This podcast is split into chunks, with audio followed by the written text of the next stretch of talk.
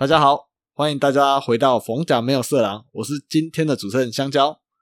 那我们今天有邀请到三位来宾，然后跟我们聊聊，就是学校为什么要有童军课啊？那我们邀请到第一位来宾，很久没有用这个称号出现的中区火棍第一人果冻。嗨，大家好，我是果冻。我真的很久没有录童军这个主题了哦。对啊，就是可能。离开了比较久，故事都有点遗忘，所以要少涉略这个领域了。啊，相信那个柚柚子应该有很多可以分享。没有啦，大哥，不要这样子啊，大哥，直接带出第二位。对啊，我们的第二，我们的罗福最后希望柚子哦。嗨，大家好，我叫柚子。嗯，那柚子其实算是跟果冻蛮有渊源的啦，要不要跟大家讲一下？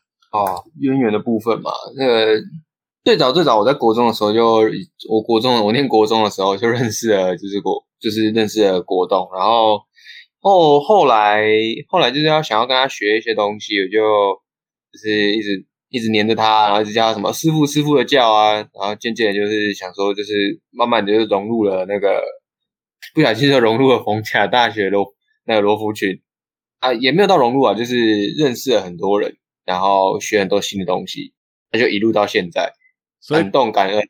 所以果冻算是你的启蒙老师，就对了啊！是的，是的，是的，果然不愧为中区火棍第一人啊！没有了，喷家喷家。好，那我们邀请我们的第三位浪到拐到脚的庄神。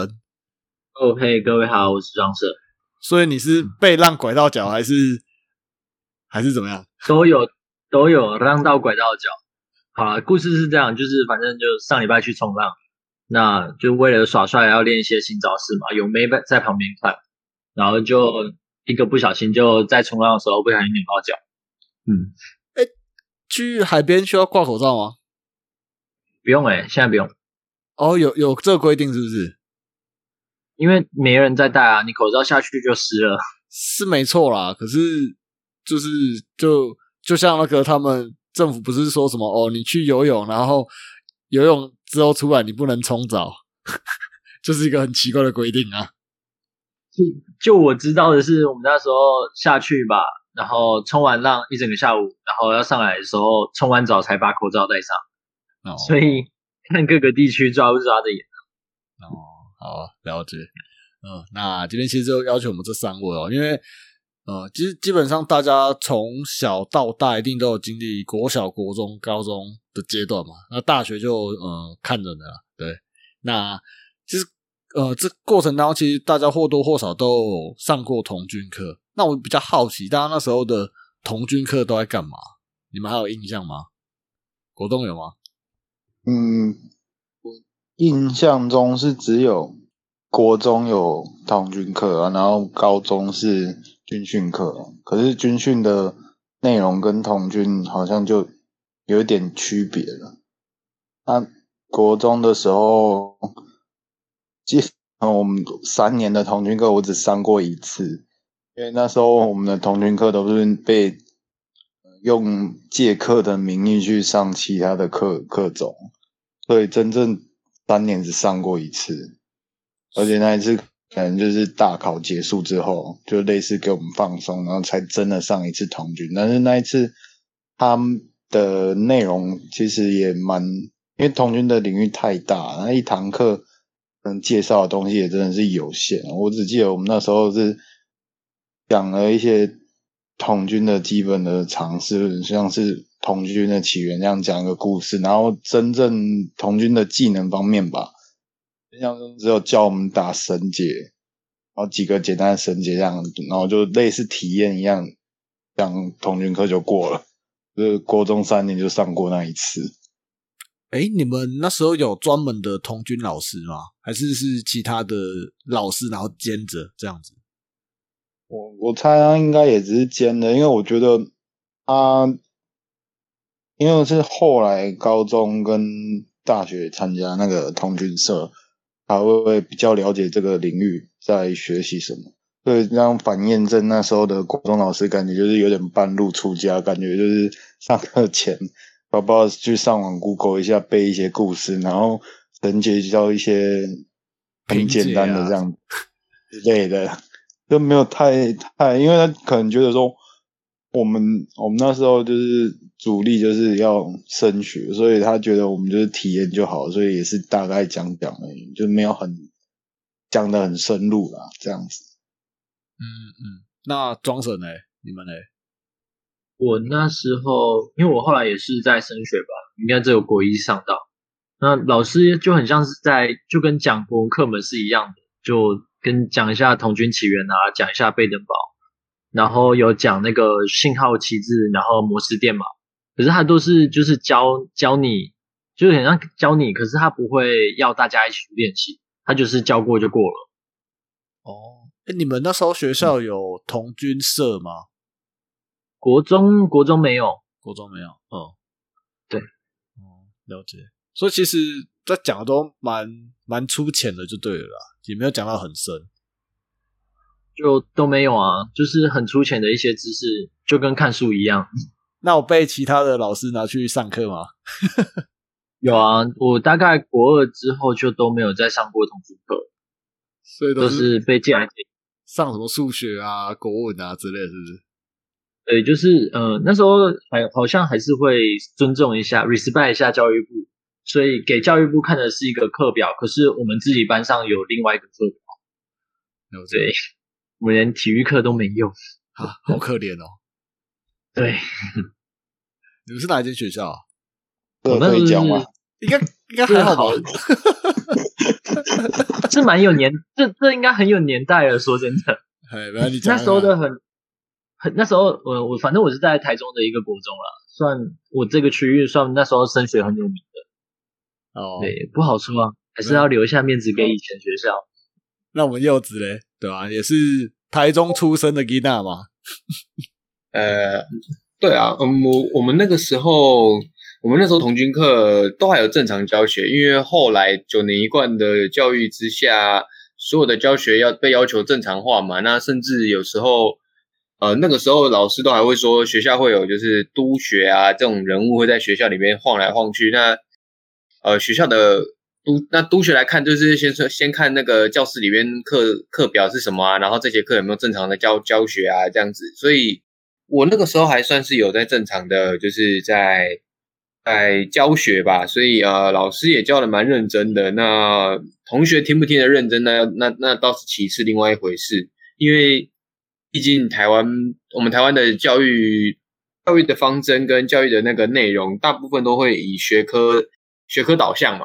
学什么？所谓什么是学科导向？就是呃国音数等等的这些比较经常考试的科目。那童军课它是综合活动课，所以就比较比较没有那么的没有没有那么的显跟主科显现起来就没有那么的重要。所以上课的内容上课内容基本上真的是都还那个时候都还现在问我课程内容我都还记得，只是呃。真的是有没有就是照着课当时候的课纲在走等等，那就是另外一回事。像刚刚 Johnson 有讲到的，有时候就是学校的课表是一回事，但是呃，真正实际在操作的时候又是另外一件事。呃，这个又是教育教育当中的一种小小小悲歌啦。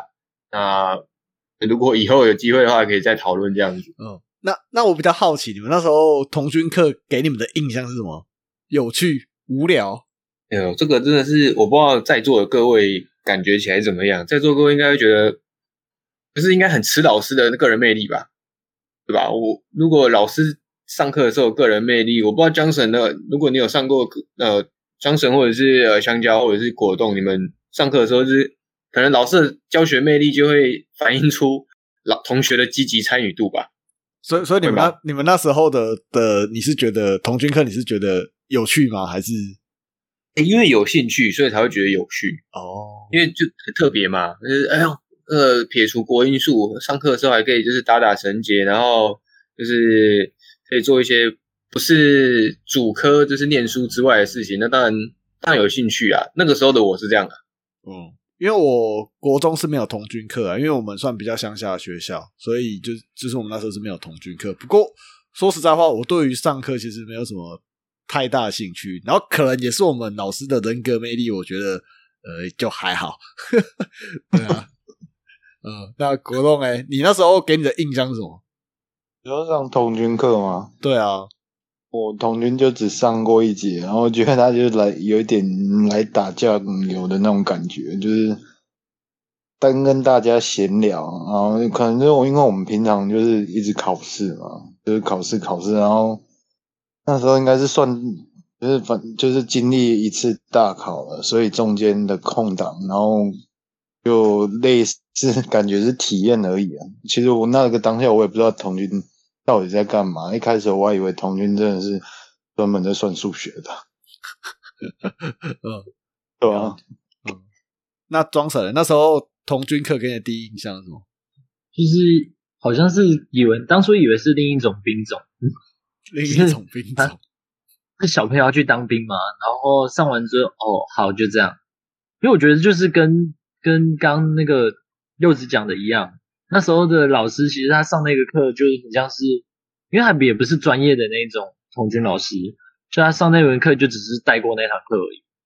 哦，那相对的兴趣就不高了。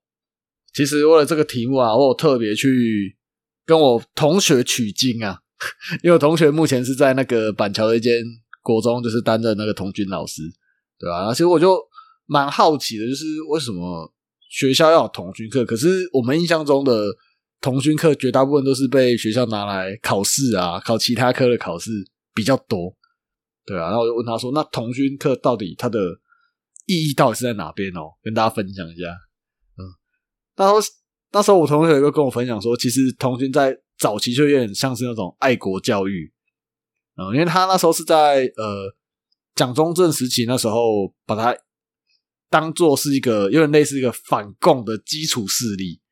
对啊，因为其实同学那时候贝登堡那时候创立也是这样子的目的嘛，就是要训练，就是呃青少年，就是有一些呃也不能算是也不能算是基础作战能力啊，而是说对于这些东西，对于打仗会有个基本的概念。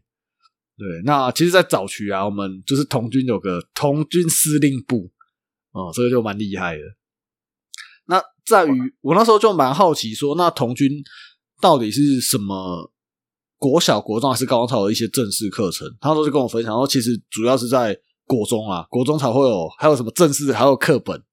对，那现在的童军现在都改成什么叫综合活动领域啊？那童军好像有点类似其中的一门课这样子而已，对吧？那我不知道大家会不会觉得童军跟军训是不是一样的东西？我那时候就问他，他说其实童军跟军训其实不太一样，军训就有点像是呃。大家上过应该都知道啦，就有点像我们会在那边踢正步啊，或是讲一些什么嗯有关军队啊、打仗啊之类的这些东西。可是同学的话，主要的话会是以一些呃团体活动、探索自己、人际关系以及服务为主。可是嗯，在服务这一块，其实我自己看下来是在大学时期比较会着重到。那其实，在嗯国中、高中的时候，大部分都还是以技能为主。嗯，对啊，那我说就蛮好奇，说那童军课会教技能吗？哦，其实是会教的，可是不会教的太深。嗯，因因为其实我他我朋友跟我我同学跟我分享，他就说有时候这就像刚刚大家讲啊，就只是一门课，啊，很多人就觉得哦，就只是来上课，可是很多时候当你没有兴趣的时候，你是不会想要去认识或是多研究的。对啊，那时候他就跟我提到一个，我觉得啊，也跟大家分享。他说，其实成为同学的第一第一个条件就是我愿意。嗯，可是当他不愿意的时候，你去强迫他，他其实嗯达不到这样的目的地啊。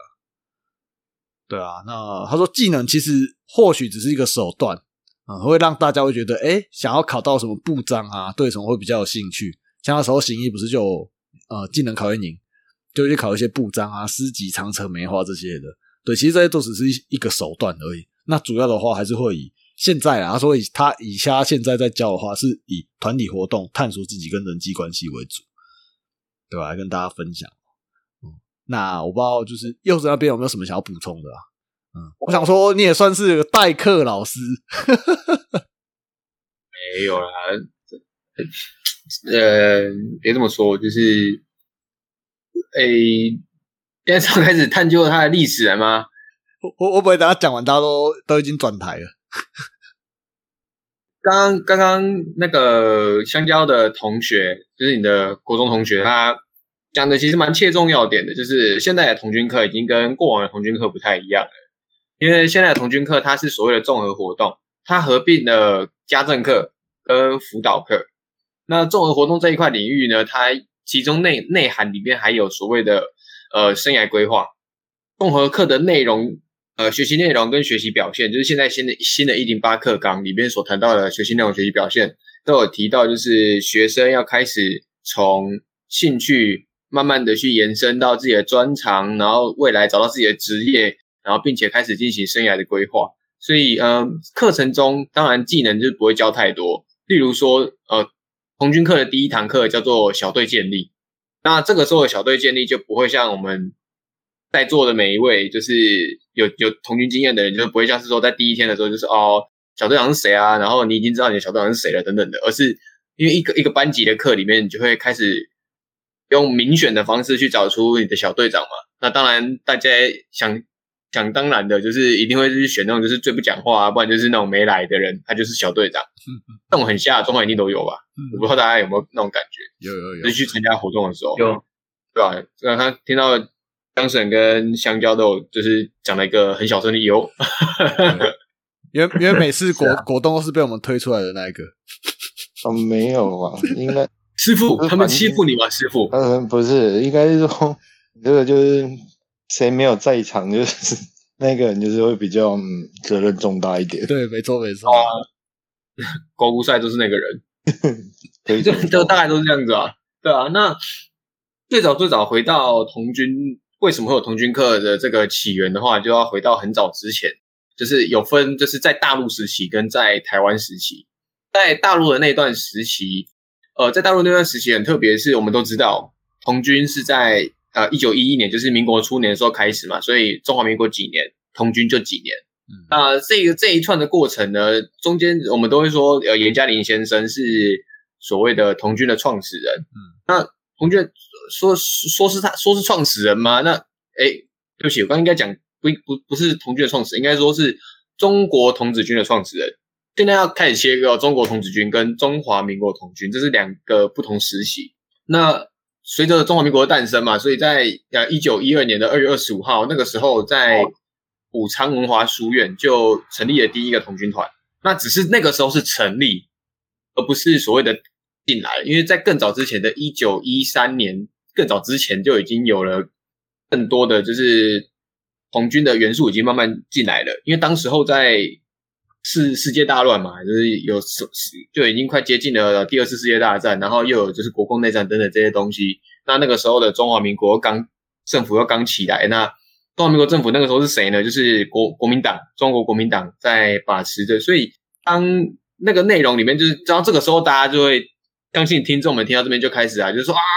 童军就是中国国民党的党产啊，不当党产委员会赶快出来啊！哇，就是大家欢迎来，就是来来投诉我，没关系，好不好？哎，必哎，可可是现在童军的最高总司令不是总统吗？说是总，哎，过去叫总司令，现在叫做会长。那会长就是总统嘛，因为这是理所当然，因为他又他又延伸到后来的，就是呃呃，只是再往前推，就是又回到民国，就是在台湾时期，呃。在台湾时期的那个时候，又有另外一件就是更重大的改革啊，这这是等下我们再还会再谈到的内容。我们刚刚讲到嘛，在一九一五年的时候，然后跟一诶一九一二到一九一五年，中国童子军在武昌文华书院，就是所谓武汉那个武汉这个地方，就是又是我们的 COVID nineteen，就是最讨厌的那个疫情，搞得大家莫名其妙的这个地方，就是呃地方就成立了第一个童子军团嘛，那。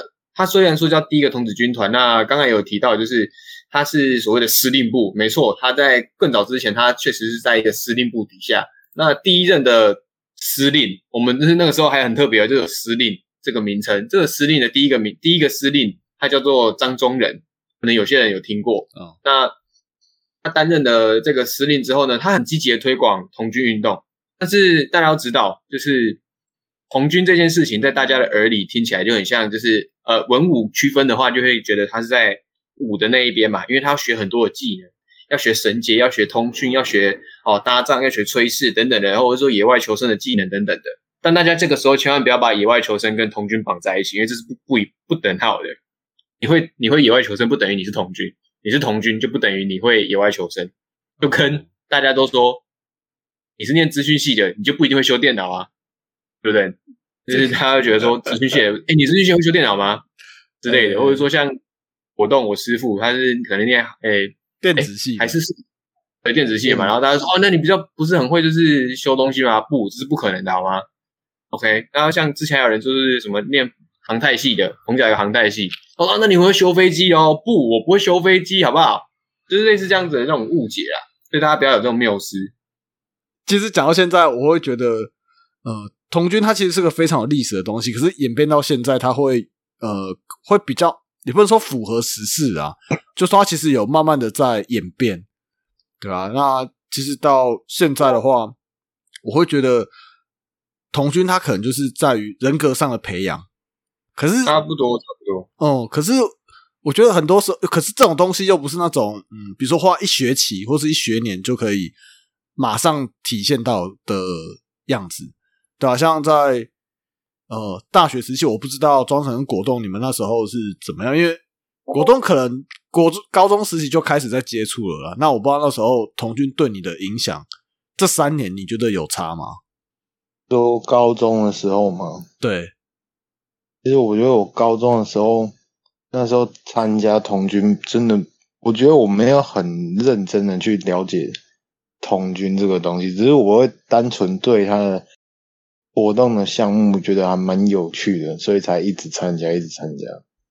就是他玩的东西会跟诶一般其他的社团玩比较不一样，而且是就是可能经常我们会走走到户外，然后去接触大自然，然后自己。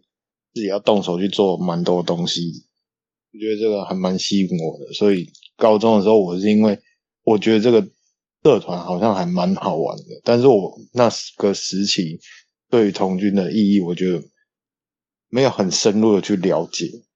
那时候我参加的心态是这样子。哦，我知道啊，因为毕竟其实高中也蛮疯团庆的啦。那你就是比较想要正大光明的走走进家女就对了。可以这么说啦，这也是一个参考项目。突然闻到犯罪的味道。哎，那时候家里的童军好像也是算嘉义算蛮大团的哈。其实我觉得嘉义每每一间那时候，我会觉得每间学校的童军团其实人都蛮多的。我觉得我们团是那时候是听说是名声算，就是社团的历史跟名声算大的。但是我们那届人真的是少到一个可怜，我那时候觉得我们那根本就快倒了吧。我们都印象超深刻，我们那一届只有三个，这么少？对对，所以那时候办团庆什么的，都还要找上一届的来帮忙，不然三个人跟一个团庆真的是有点累。哦，那那庄神呢？因为庄神算是那时候之前有聊到啊，其实高中那时候算想参加，可是就有点那时候的学校好像。嗯，那时候同同那时候学校的同军好像也没有什么太多的在着重的部分，也是主要还是在大学的时候嘛，对吧？对啊，因为高中那时候其实童军这个活动应该在我们那时候应该还不算盛行，那学校也不会像现在童军课都有专业的老师在上，那没有资源的情况下，童军就那些人就只能是自己去学习，去外面学，学完之后再教自己的学弟妹。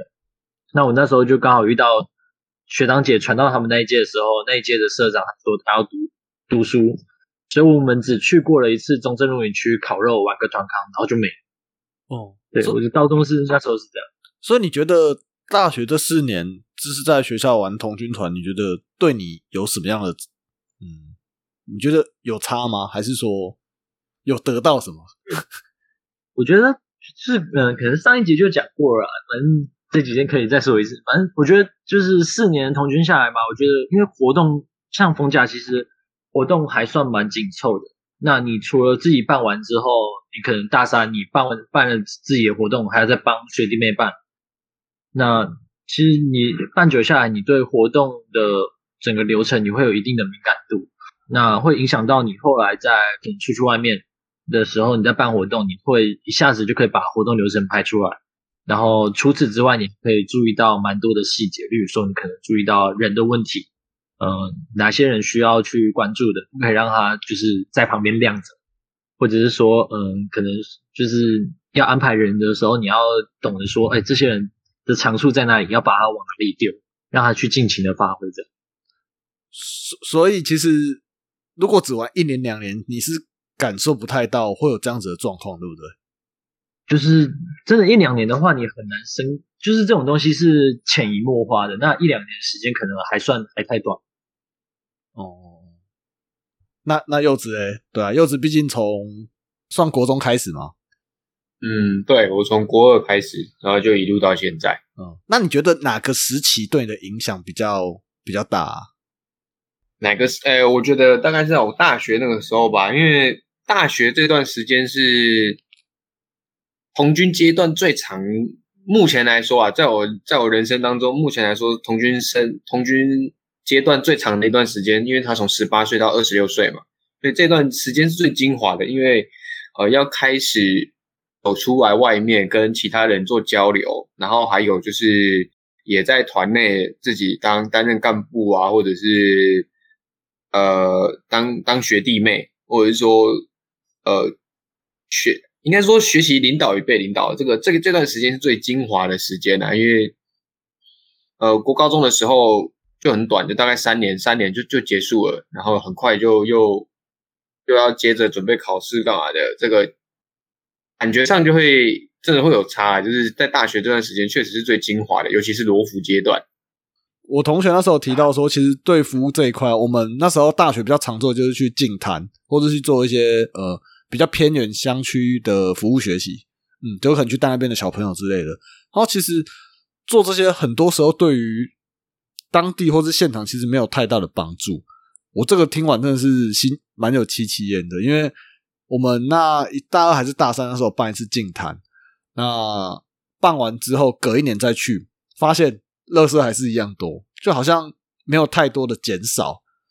对啊，那我就会觉得哇，那我们做这些到底是有用还是没用？因为好像做只是一时的，没有办法，好像真的呃保护到这个环境。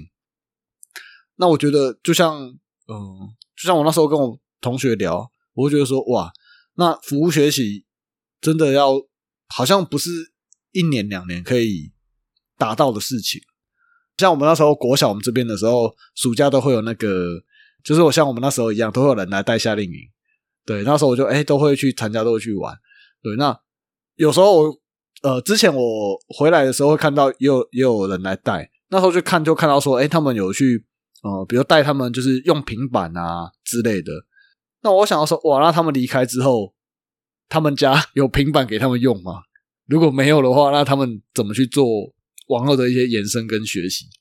所以其实在于，我觉得真真的是在于呃，大学就是从罗浮开始啊，真的是服务这一块才是慢慢的，我觉得才是参加童军的精髓吧。嗯，因为其实像在国外啊，他们国小、哦、国小就开始可能会有去做一些义卖的活动啊，我们电视很常看到嘛。对，就是像小女生、小男生就会穿着童军制服，然后就去旁边义卖或是做什么。其实他们这都是在服务学习。可是说实在话，在台湾真的不太会看到这样子的。对，大部分可能就是爸爸爸爸带小朋友，然后可能来就是露营啊，对，然后可能就是学个技能啊之类，就这样而已。哦，那我会觉得嗯比较可惜啊，对吧、那很多我我也看过啊，很多就是国中、高中玩行义的童军的，然后后来上到大学就不玩了。他可能觉得说，哎，该会的技能我都会了，对啊，那该学的我都学完了，对。可是殊不知，呃，真的从罗从大学开始才是才是起步，对啊。我不知道大家对于这块，嗯，有没有什么自己的想要聊的部分？你是指就是关于那种行义啊，然后升大学之后变成校长行义吗？也不能那么说了，就是说，因为其实很多人都觉得说，哎、我高中玩过，那我上大学应该就可以去玩其他，就是也不能说去玩其他，而是说好像也差不多。他会觉得对大大学罗浮的印象，可能觉得好像跟高中也一样啊，就是去露营，然后去呃做个工程，对吧、做个精神堡垒，就这样而已。觉得嗯是这样没错啊，就是可是他们通常就是不了解，就是因为不了解你才就是觉得没什么啊。如果他真的了解到说大学罗浮其实你要你可以学到的东西又更多时候，他们不会就是说哦没兴趣就走了。通常都是在一开始第一步他们没有愿意去了解这件事情的时候，他们就离开了。就是主要差别在哪边啊？柚子嘞，柚子那边觉得嘞，哎，又是我出来了，就是 太中意了，对不起，就是，嗯、这很明显就感觉出来，就是有点像，我不知道这样会不会太十八禁，就是有点像自慰一样，就是，呃，就是单纯就是就是就爽那一次而已，然后孩子们呃去去服务的人，然后或者说去进餐等等的这些活动的，就是就是只只只只体验到了那一次，然后就没了。那种感觉，就是后来就会变成空虚。那我想这个时候我应该也可以工商一下，就是关于世界总部的世界童军组织的那个一个企划，就是 SWA 世界童军奖章，就是他不管你是不是童军，你都可以用，你都可以去申请。就即便你只是呃一个一群志同道合的人，然后对于某一个地方的环境或者是说等等的议题你很有兴趣，那它也符合 SDGs，就是呃全球全球全球环境议题这样子的一个东西的内容。那你就我觉得，比如说以台湾来说，可能某一条溪流被污染啊，那我们要怎么去？那因为这污染这件事情，它影响到某一个村庄，那我们呃这些这一群人就可以去进行这个社区的一个改造啊，例如说改善它的这个村庄的改善这个村庄的饮水啊，这个村庄的饮水就会变得相对来说更安全等等的这样子。那这个就是一个很好的一个计划，因为它它很长时间，而且它不会是只有单一一次就是解决说像刚刚香蕉说的，就是呃孩子们到了呃这群孩呃这群年轻小小朋友们，他们到了学校里边，然后年轻人然后到学校里面带小朋友玩 iPad iPad 或者是平板电脑，然后到结束之后就没有了。那是不是就可以想办法去写一个计划啊？例如说跟企业，或者是说哦，就是配合 Apple 的那个 Apple T Apple Teacher 去进行一个计划的申请，然后变成是说这些科技产品一样导入了这个学校里边，然后呢，他们然后孩子们一样可以在呃学校的学习过程中去使用 iPad 进行就是相关的教学，那就不会只是单一一次就只是说哦，我学会了怎么用 iPad，然后回家之后就什么都没有用了。就是都不会用，而是说在学校的时候，在进行学习的过程中，他也可以呃去借助因为这个营队引进来的这个力量，然后让它变成他未来能够就是进步的一个跳板。就像这样子，这个这个是一个，我觉得就像刚就是不会像之前就是过往做的一件，就是只单于单单一去做带动中小学这件事情，而是我们可以就是很有条理性的，就是哦他进来了，然后我们就是。可以有一连串的规划，然后让他未来能够走得更好、更远，这样子。其实我我会对于刚刚有提到部分啊，就是像我们那时候朋友有讲到，是对于进摊哦，像进摊，我那时候呃，应该是说带给小朋友的，应该是要反思这个动作。就比如说，好，我们去进摊，那我们看到，哎，有人在这边烤肉，那留下来的一些呃烤网啊，或是一些垃圾啊，这些我们把它带走，很棒，没有错。可是我们要去想的是。为什么会有这样子的东西？那大家都是有公德心的话，是不是就算你真的来使用这个场地，你也会把它带走？那我朋友那时候就讲了一句很中肯的话，他说：“其实他看到最后，他会觉得很多时候都是需要宗教的力量。像以台湾来讲，好像就是那个佛光山，嗯，然后他们的势力算是在童军界也是蛮庞大的。”哦，也也是啊，也是啊，就是他们全台湾各地都有所谓的金社，金社，然后他们每个金社都会有一个别院，然后里面就会有童军团，这是一个力量啊，对吧、啊？那回到了我们就是童军课程的这个内容里面来说的话，就是这些孩子们要怎么样，我们要如何从童军课里边让他们学会议题讨论嘛？所以现在的一零八课纲也在做这件事情。那果冻啊，果冻，你会觉得？像你这样高中是玩行 行义上来的，然后到大学你会觉得最大的差别在于哪边啊？我这边是觉得高中生的童军好像特别重视技能面，就是你可能各项技能都要很厉害。跟像我们，我觉得我在大学会比较偏向于说，你会把这个东西真的很实际的去运用它，或者去了解它，或者是说大学方面都会比较。去讲究团队合作这一块啊，但高中的话，就是假设是绳结的话，我们就是比谁在一条绳子上花最少的时间打出最多的绳结的那种感觉，都感觉只是加强在技能面，但是好像都只是在较劲这些东西。我那时候高中的体会啊，不然就是像野球生火吧，看谁最快把火升起来这样子，然后再就是参加。各校的团庆啊，然后宣扬就是去宣导，也多来参加我们自己团体，就感觉都是比较重技能面。但是大学的话，我会觉得就是在人际合作，就是沟通上面这部分反而会比较相对多一点。你说技能多厉害什么的，感觉也还好，只是说你可能参加考验你会比较快，或者是你参加活动的时候。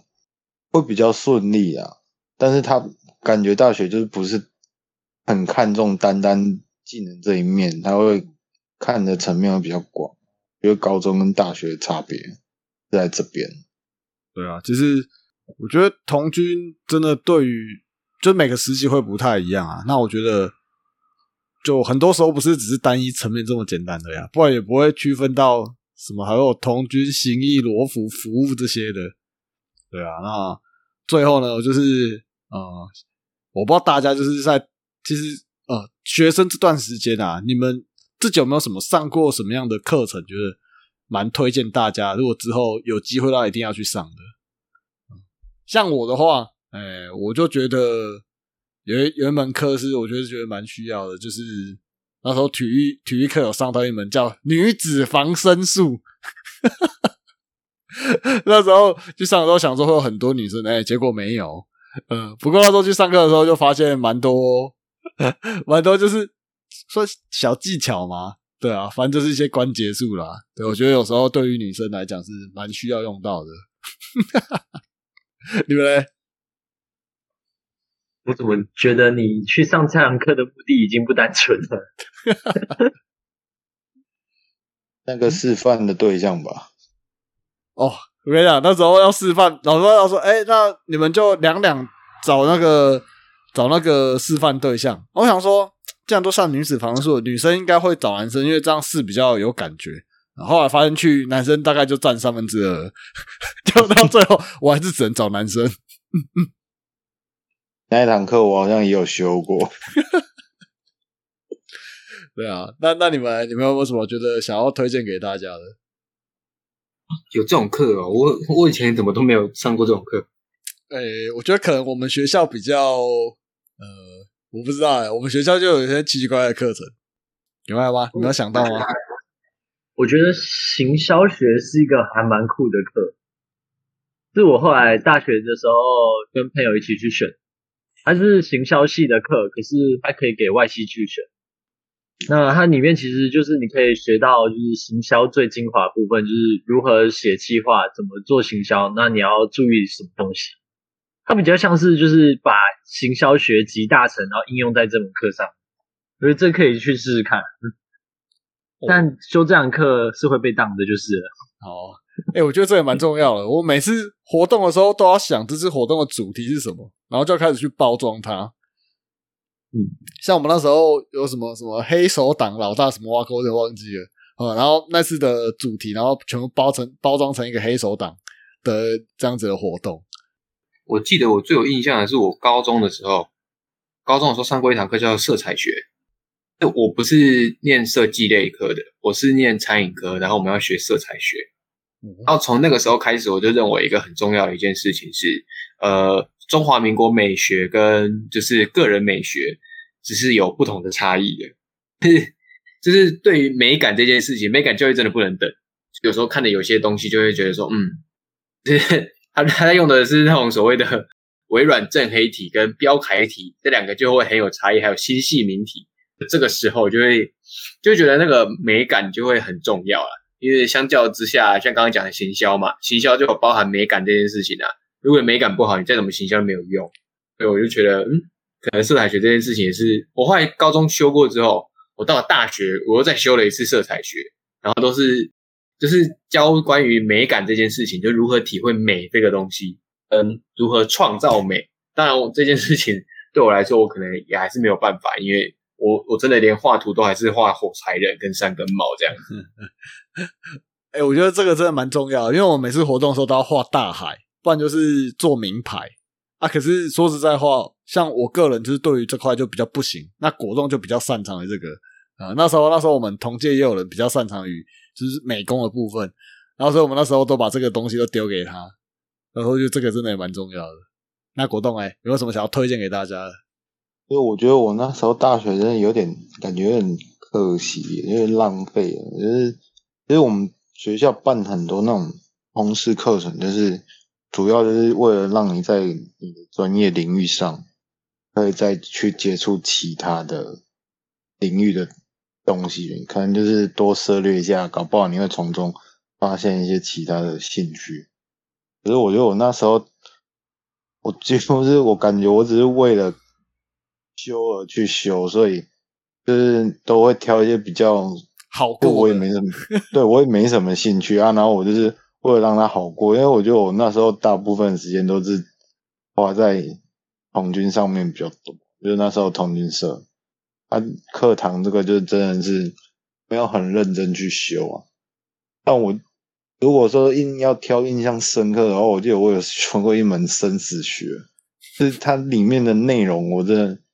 也不太记得，但是我是永远记得是那个上课的氛围，因为我觉得我每次去上那个生死学的课的时候，他就就调在晚上，然后重点是我不知道为什么那间教室就特别的闷，我不知道是不是老师为了营造那个氛围，我总觉得我每次进去都有种快窒息的感觉，就比较有印象的课就是这这一门通识。但是并不是因为它的内容，而是它的上课氛围，就是让我体验到生死的感觉。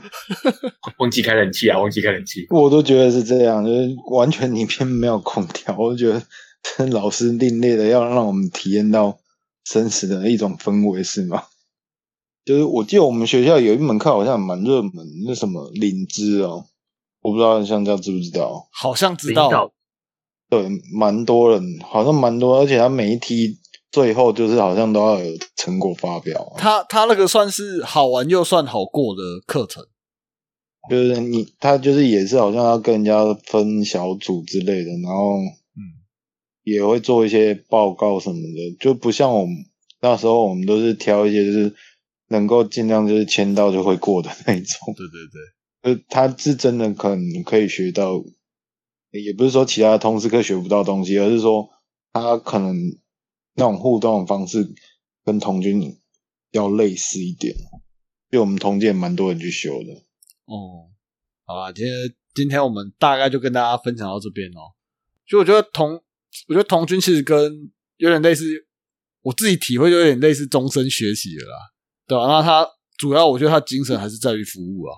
那可可是在于呃，可能现阶段的国中的童军课啊，上面其实是。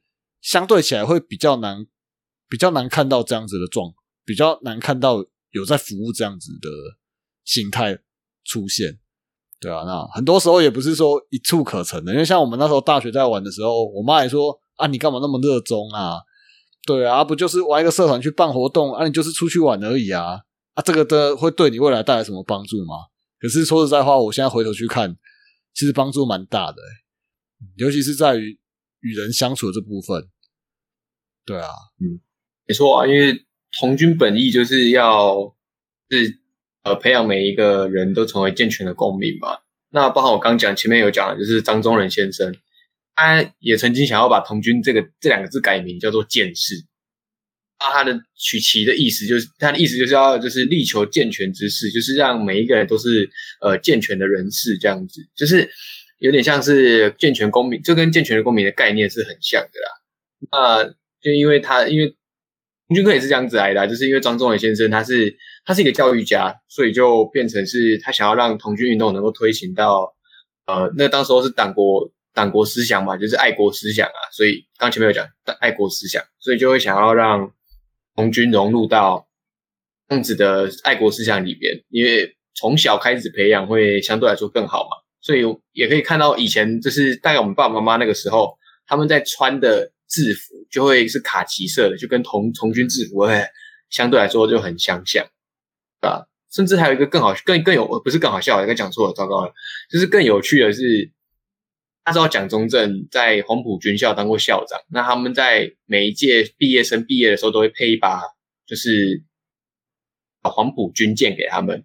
然后当那个时候还我还记得那个时候我看到有旧资料里面就有写到，就是那个时候的张宗仁他就有召集了全国的童子军的一些干部，然后来到黄埔军校进行训练，就变成像种子教师的训练。然后毕业的时候每一个人都配一把童军刀给他们，然后上面就是。中国童子军会长蒋中正颁证，一把剑，就是很酷的那种，就是还蛮酷的啦，就很像军校那种剑这样子。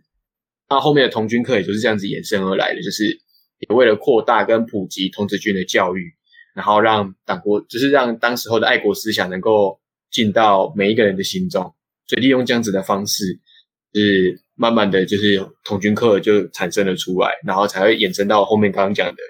服务的内容啊，或者是说，呃，回将将将所学回馈到社会大众身上等等这样子的的方式跟的，就是思想这样。对啊，其实我觉得就回归到总归就要施比受更有福啊。当你愿意去付出的时候，其实你得到的是最多的。嗯，其实我们在大学的期间最也不是说最多，看大概有。呃，一半的时间是在做反哺这个动作，就会去带一些国中啊、国小啊，像或者甚至是夏令营这样子的动作，对啊，那我觉得也是从这部分让让自己去，嗯，算是付出嘛，我觉得也算是啊，对啊，一方面也是，我觉得在过程当中你自己也会慢慢去成长啊，因为很多时候你要从无到有。